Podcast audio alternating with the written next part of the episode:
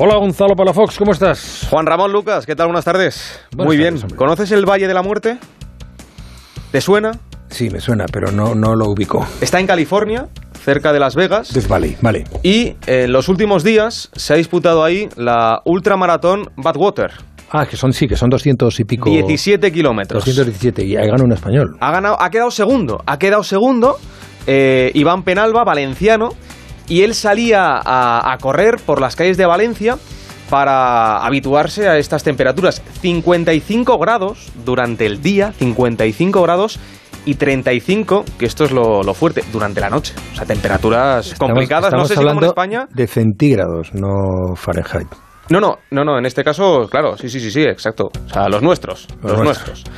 Y ha sufrido, lo ha pasado mal, era su primera participación, ha acabado segundo y así lo explicaba. Salió todo fenomenal. He podido comprobar en mis propias carnes que es la carrera más dura del mundo, sin lugar a dudas. Una barbaridad. 217. Es un recorrido que va del punto más bajo al punto más alto de Estados Unidos. Es una carrera que se disputa a 50-55 grados y se sube más de 5.000 metros desde el nivel positivo. El primero ha sido un japonés, Shishikawa, y todos los años... eh, Perdona, 200 kilómetros subiendo. Sí, sí, claro, claro, sí, sí, sí, sí, sí, sí, con 55 grados, o sea, imagínate. Y ojo, eh, uno de los corredores tiene 77 años, repite cada temporada, es Bob Becker, y este año también ha conseguido acabar esta, esta carrera brutal. Nos estamos quejando nosotros en España por tener eh, 30 grados por la noche, pues imagínate 55 grados y además corriendo. Y ojo, por tu propia voluntad. No, no, sí, está muy bien. Yo 77, pero todavía tengo años para. ¿Sí? ¿Te apuntas? sí, hombre. ¿El me año que viene lo Me encantaría. No, el año que viene no estamos entrenados, ¿qué dices, hombre? ¿Cuántos años entonces? Espérate, ¿cuántos? ¿Tres añitos? ¿Tres años? Tres años podíamos entrenar, pero entrenar bien, fuerte, y en tres años estamos ahí, hombre. Pues en 2025 al Valle de la Muerte. Vale. Venga, vamos allá. De momento la antena. La brújula de Radio Estadio. Gonzalo Palafox. Hasta las 9, las 8 en Canarias. Ahora vamos con el fútbol, pero antes, hoy hemos disfrutado de una de las grandes jornadas en el Tour de Francia, el Alpe d'Huez, una etapa en la que Vingegaard le ha aguantado el pulso a Tadej Pogachar. Javier Barbero, ¿qué tal? Muy buenas. Hola Gonzalo, muy buenas. Sí, quizás esperábamos más batalla después del etapón de ayer y al final nos hemos quedado con la sensación de que Pogachar llega a esta parte de la carrera con las fuerzas bastante justas. Se esperaba, insisto, batalla de lejos, pero el equipo de líder, en este caso el Jumbo, ha controlado la carrera y Pogachar ha tardado mucho en plantear batalla. Ha esperado a los últimos 3 kilómetros del Alpe d'Huez para lanzar el primero de los dos ataques con los que ha intentado poner en jaque al líder, a Jonas Vingegaard, que como bien decías, ha aguantado a la perfección esas dos embestidas de un Pogachar que incluso lo ha vuelto a probar en el sprint final en la meta, pero no ha podido marcharse. El triunfo de etapa, por cierto, ha sido para el británico de Lineos, para Tom Pitcock, que debuta con 22 años este año en el Tour y que curiosamente ha ganado en solitario en el Alpe d'Huez después de haber sido, fíjate, oro olímpico en mountain bike y campeón del mundo de ciclocross. Todo un talento este Pitcock, que es el ganador más joven en el Alpe d'Huez en la historia del Tour de Francia. Por cierto, muy bien hoy Enric Mas, hoy sí, ha aguantado con los tres mejores, se queda en la novena posición eh, de la general, el Balear, una general que sigue liderando, como bien decías, Jonas Vingegaard, con esos 2 minutos y 22 segundos de ventaja sobre Tadej Pogacar. La batalla que está servida y que nos espera mañana. Bueno, pues mañana tenemos una jornada aparentemente tranquila, con un previsible final al sprint, son 192 kilómetros, salida de Bourg-du-Sens, llegada a San Etienne, hay tres dificultades montañosas, dos de tercera categoría y un puerto de segunda categoría, pero la última ascensión está muy lejos, a 54 kilómetros de la meta, así que lo más probable a priori es que mañana tengamos un sprint en esa llegada de San Etienne. Y lo contarás tú. Gracias, Barbero. Vamos con el fútbol en el Barcelona. Ayer Rafinha, hoy refichado, que no renovado, refichado, Usman Dembélé. Y a esta hora estamos pendientes del futuro de Frenkie de Jong. Víctor Rozano, ¿qué tal? Muy buenas. Hola, ¿qué tal? Muy buenas tardes. Sí, porque la presión aumenta y de qué manera sobre el centrocampista neerlandés. El club ya le ha hecho saber su voluntad de venderle. Eh, porque su coste salarial es ahora mismo, según eh, piensan desde el Barça, inasumible. Le han comunicado que necesitan que acepte ser traspasado al Manchester United para así poder eh, tener suficiente fair play y poder inscribir a Sergi Roberto a Frank Kessie y a Andreas Christensen. En los próximos años la ficha de De Jong es cierto, se dispara y el Barça calcula que la marcha del holandés supondría un ahorro de 42 millones de euros en términos de masa salarial y el club bueno, necesita liberar 40 millones de fair play para poder inscribir a estos tres jugadores, blanco y en botella leche. Es más, desde el Barcelona mm. están filtrando que se están planteando muy seriamente la posibilidad de dejar a Frenkie de Jong sin ir a la gira americana como medida de presión, una medida realmente radical y con la que el Barça quiere presionar al futbolista para que acepte marcharse al Manchester United. Recordemos que la expedición blaugrana se marcha a Estados Unidos eh, el sábado al mediodía. El acuerdo entre el Barça y el United es total, 75 eh, millones de euros fijos más 10 en variables. Aquí el problema, Gonzalo, como siempre, es que eh, el jugador tiene la sartén por el mango, tiene contrato y no se quiere marchar. Por un lado, porque está muy a gusto en el club y no quiere dejar la ciudad condal y por otro porque quiere cobrar todo lo que se le adeuda entre sueldo diferido y también primas de fidelidad, que es un auténtico pastón. Vamos, que el neerlandés, como te digo, tiene la sartén por el mango y parece muy complicado que la situación se pueda llegar a pues eso, a una entente entre ambas partes porque el Barça incluso está llegando a niveles eh, que yo no recuerdo que se hayan utilizado eh, contra un jugador y menos cuando, contra otros que, por ejemplo, yo que sé, los Piqué, Jordi Alba y tal se, se, negaron a rebajarse el sueldo y el club en ningún caso tomó medidas tan drásticas. Vamos a ver qué pasa porque ahora mismo la situación es realmente complicada en el caso de Frenkie. De Jong, el Barça ya le ha dicho que debe marcharse porque su eh, ficha, su salario es inasumible. Pues a ver si funciona esta medida de presión. El que se queda, el que renueva, el que reficha es Dembélé.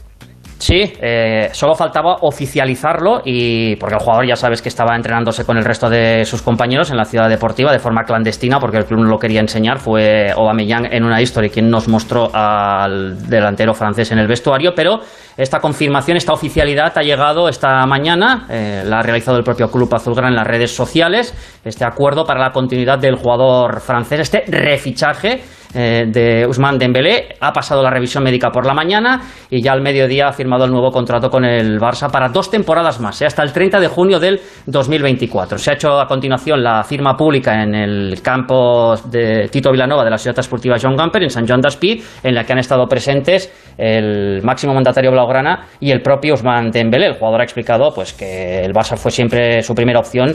Bueno, prácticamente le ha faltado decir aquello de que soy culé desde pequeñito y quería quedarme toda la vida y retirarme en el Barça. Quedarme siempre es mi, primera opción.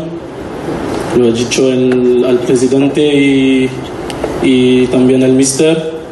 Yo sé que era muy largo, pero ahora todo el mundo está contento y tengo ganas que, que, que empeces la temporada, dar todo en el campo para el equipo y, y para el Barça. Y Joan Laporta, pues el presidente ha tenido que hacer el papel y vender confeti eh, en un caso que realmente eh, muchos no, no, entienden, y más después del fichaje de, de Rafinha. El presidente Blaugrana ha valorado el esfuerzo que según él ha hecho Dembélé para quedarse y ha elogiado sus cualidades futbolísticas. Al Usman Dembélé continúa. Osman Dembélé continúa. Siempre ha querido quedarse y la verdad que ha hecho un esfuerzo para entrar dentro de la nueva estructura salarial que tenemos en el Barça. Por eso quiero dar muchas gracias a todos los que habéis trabajado para hacer posible que Osman continúe en el Barça. Para hacer posible que l'Usman continúe al Barça. Xavi lo ha querido desde el primer momento. El entrenador te ha querido desde el principio y es un entrenador que sabe sacarte el talento que tienes dentro. Y yo creo que aún puedes dar más. Eh? Y encara doncs jo crec que pots donar encara més. Veremos, Dembélé que continúa en el Fútbol Club Barcelona y Víctor, eh, de momento Lewandowski, si nada cambia, se va a hacer la foto con el Bayern.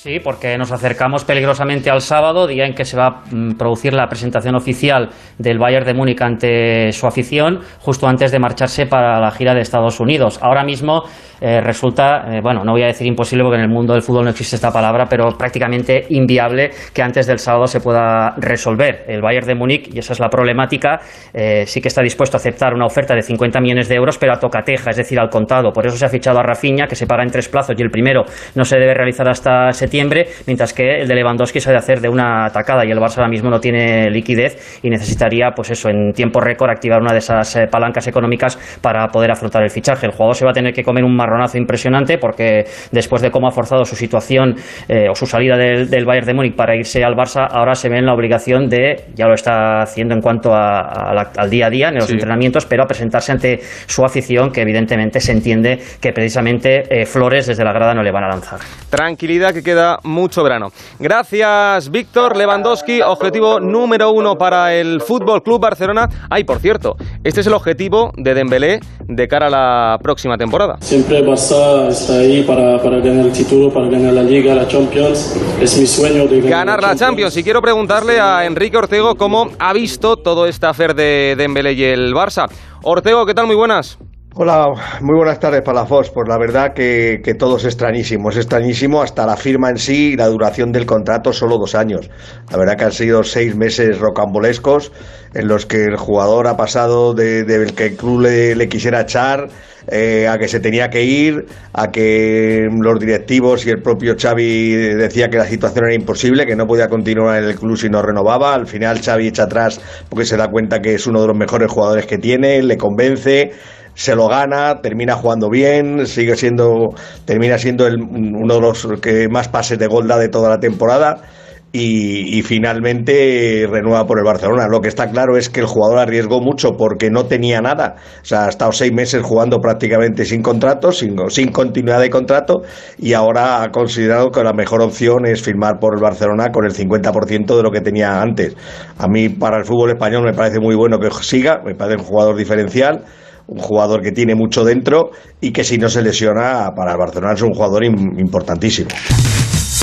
En el Real Madrid, Alberto Pereiro, hoy han vuelto los internacionales y por fin hemos visto a los nuevos, a Rudiger y a Chuamení.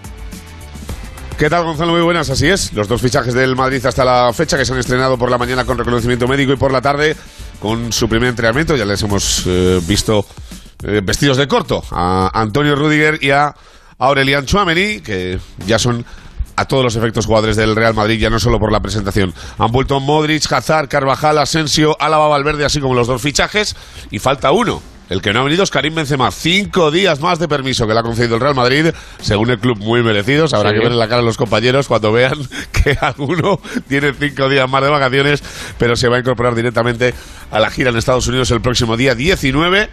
Y situaciones y cositas de hoy. Futuro, ¿sabes? Eh, lo que veníamos comentando en los últimos, en los últimos días. Eh, situación de Den eh, leíamos en, algún medio de comunicación que Ancelotti había dado el ok a que si venía una buena oferta por el futbolista se le vendiera. Mm. aquí, y mira, acabas de hablar con Ortego además, que es el que lo dijo, teníamos otra información y era que el futbolista le había pedido al entrenador quedarse y que el club le preguntó a Ancelotti si se lo quería quedar y dijo que sí. Y además hoy hemos visto en una entrevista a medios no oficiales del club, pero como si lo fueran, en inglés que Carlos Ancelotti ha dejado un par de citas en la que una de ellas reconoce, uno, que se va a quedar y dos, que le puede utilizar de falso 9.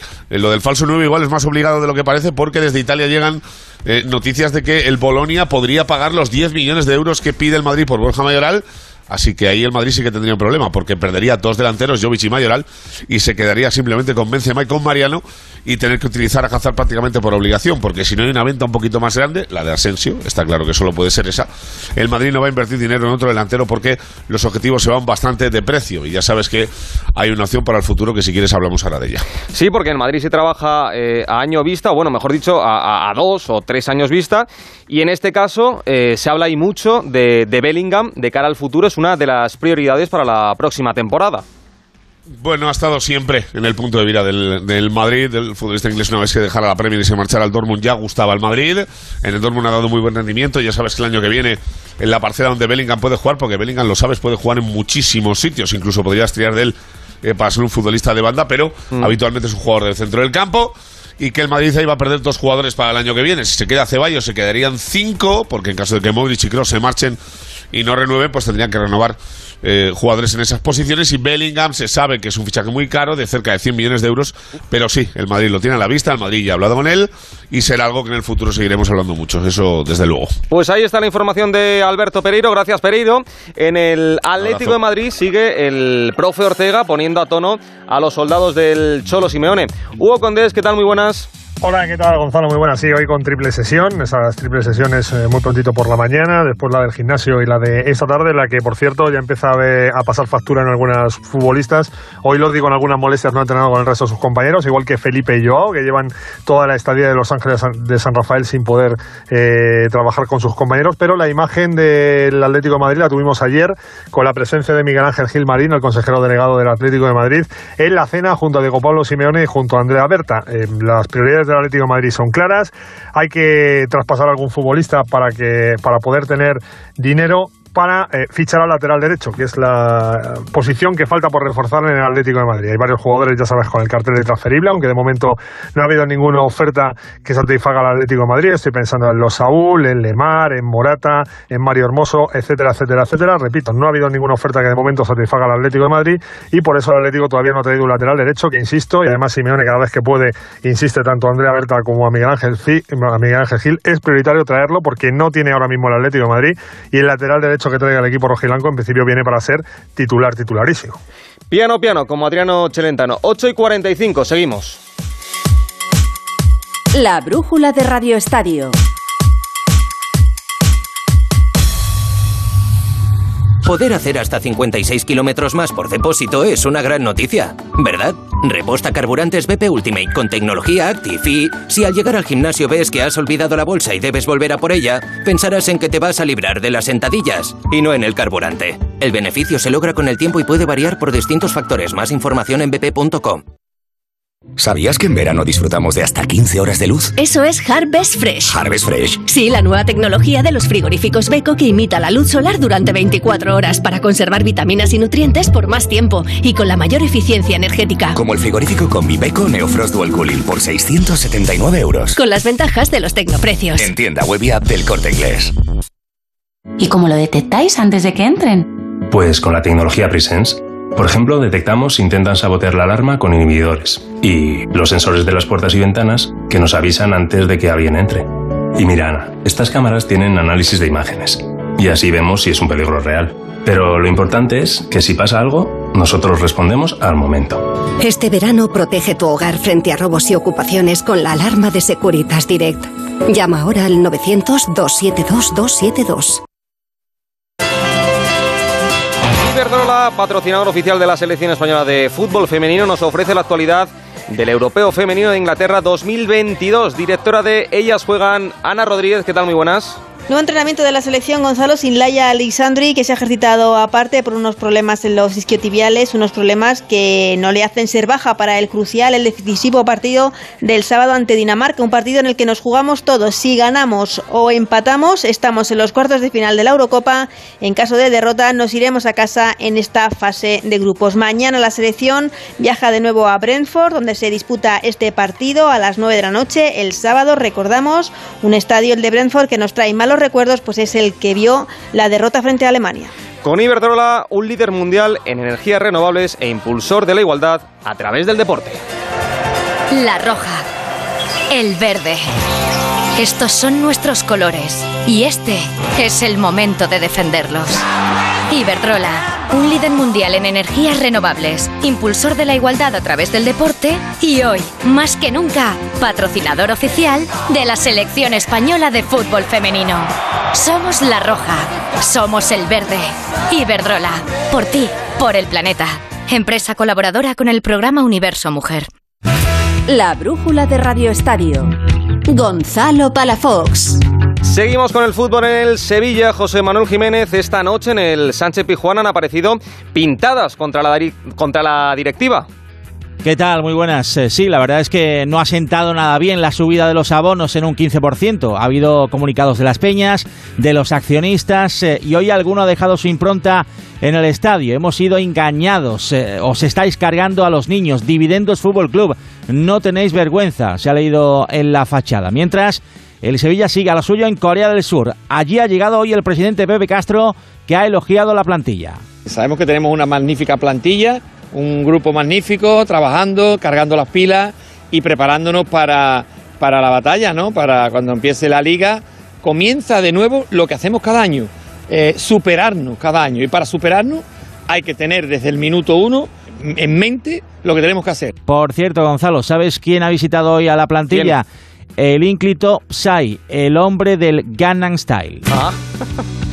El Valencia Gatuso comienza mañana su stage en Suiza.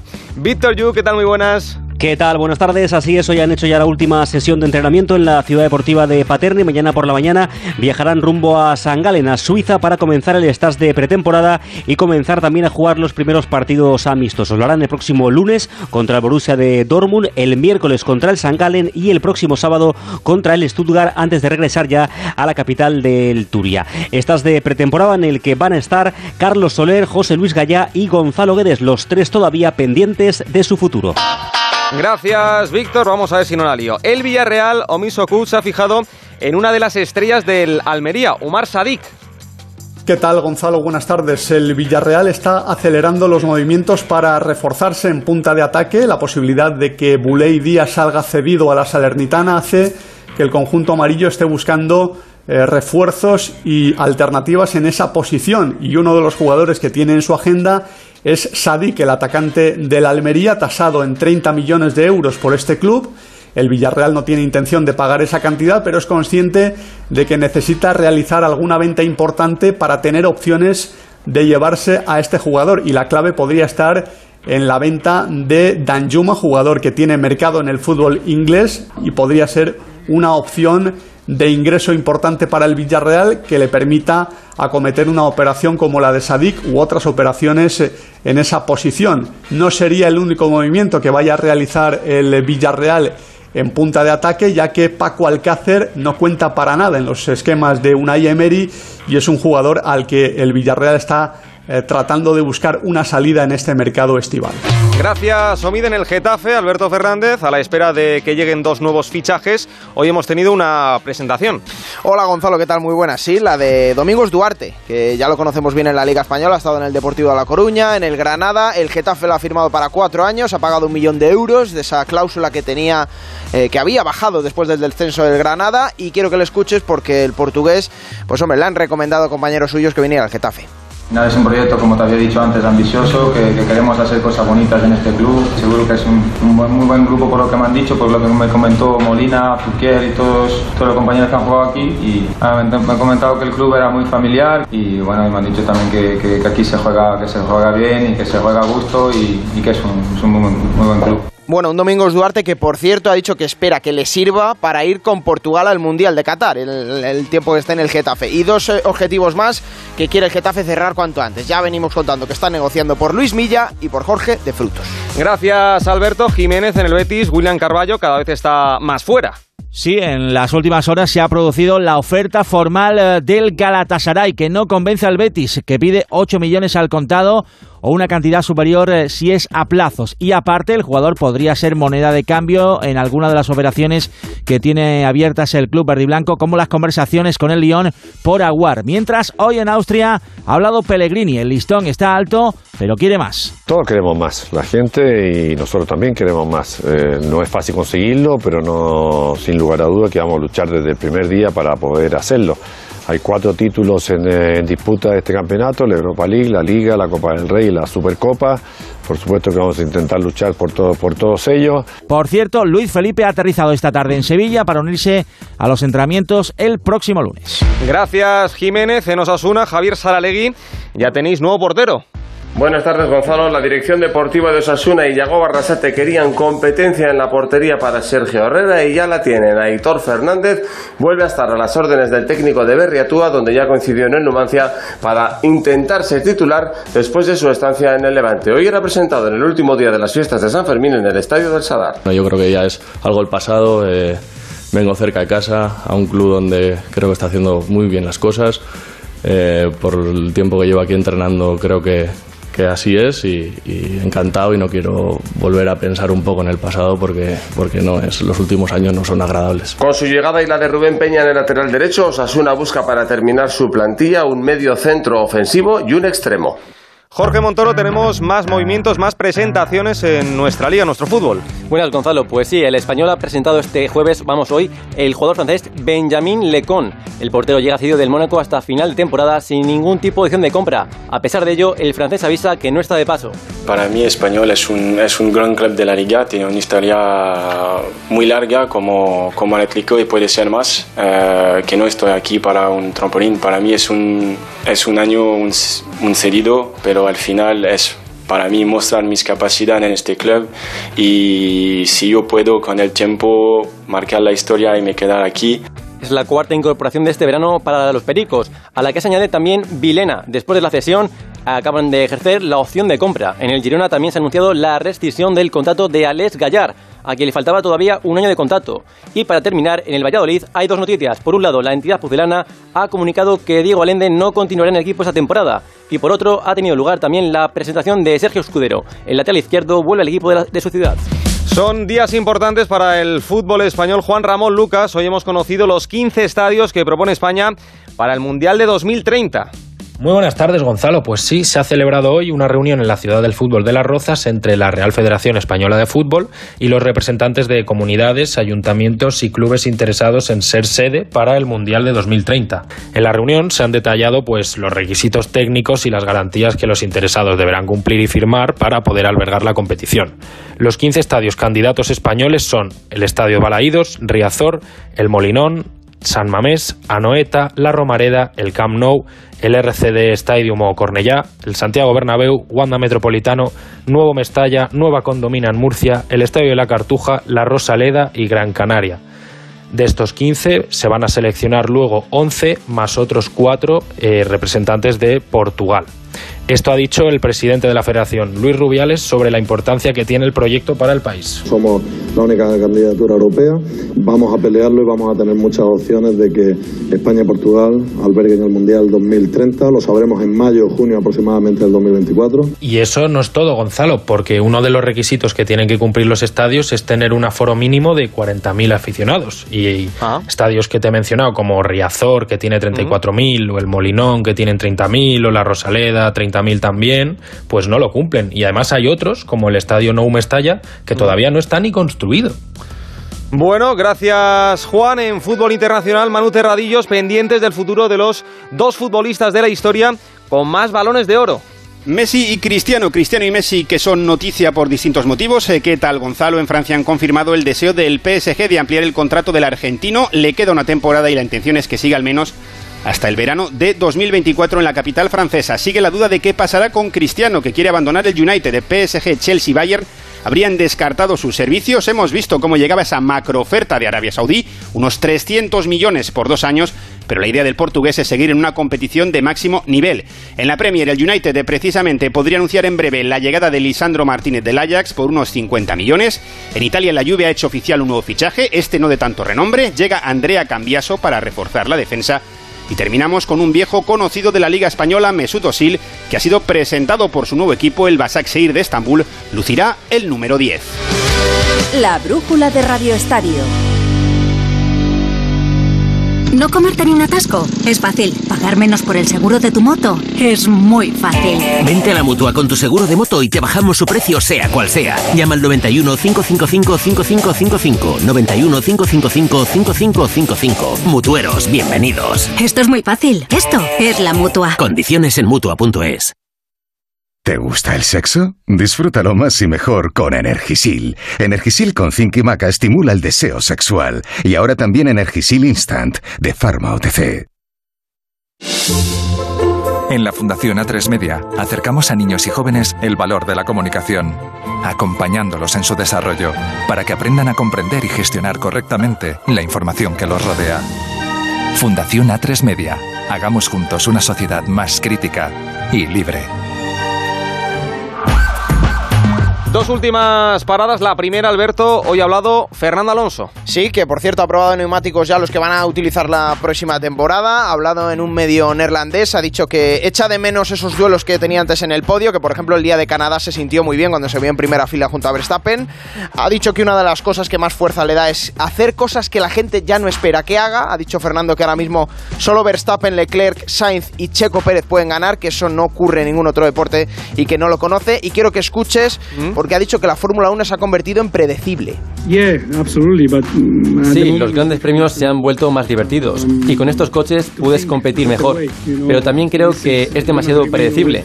Esto también es parte de la Fórmula 1. Siempre habrá equipos que sean más rápidos que otros, pero esto es difícil de parar. Estoy de acuerdo con Fernando. ¿Y Jorge, que nos hemos dejado por contar? Pues falta tenis, donde el tenista Novak Djokovic ha vuelto a hablar sobre si participará en el US Open, reiterando que no se piensa vacunar y que dependerá de si el país le permite la entrada a pesar de no vacunarse. Gracias, Jorge. Te recuerdo, Lucas, once y media, Radio Estadio Noche con Aitor Gómez. Hasta mañana. Ahí estaremos. Hasta mañana, querido. Chao. Chao.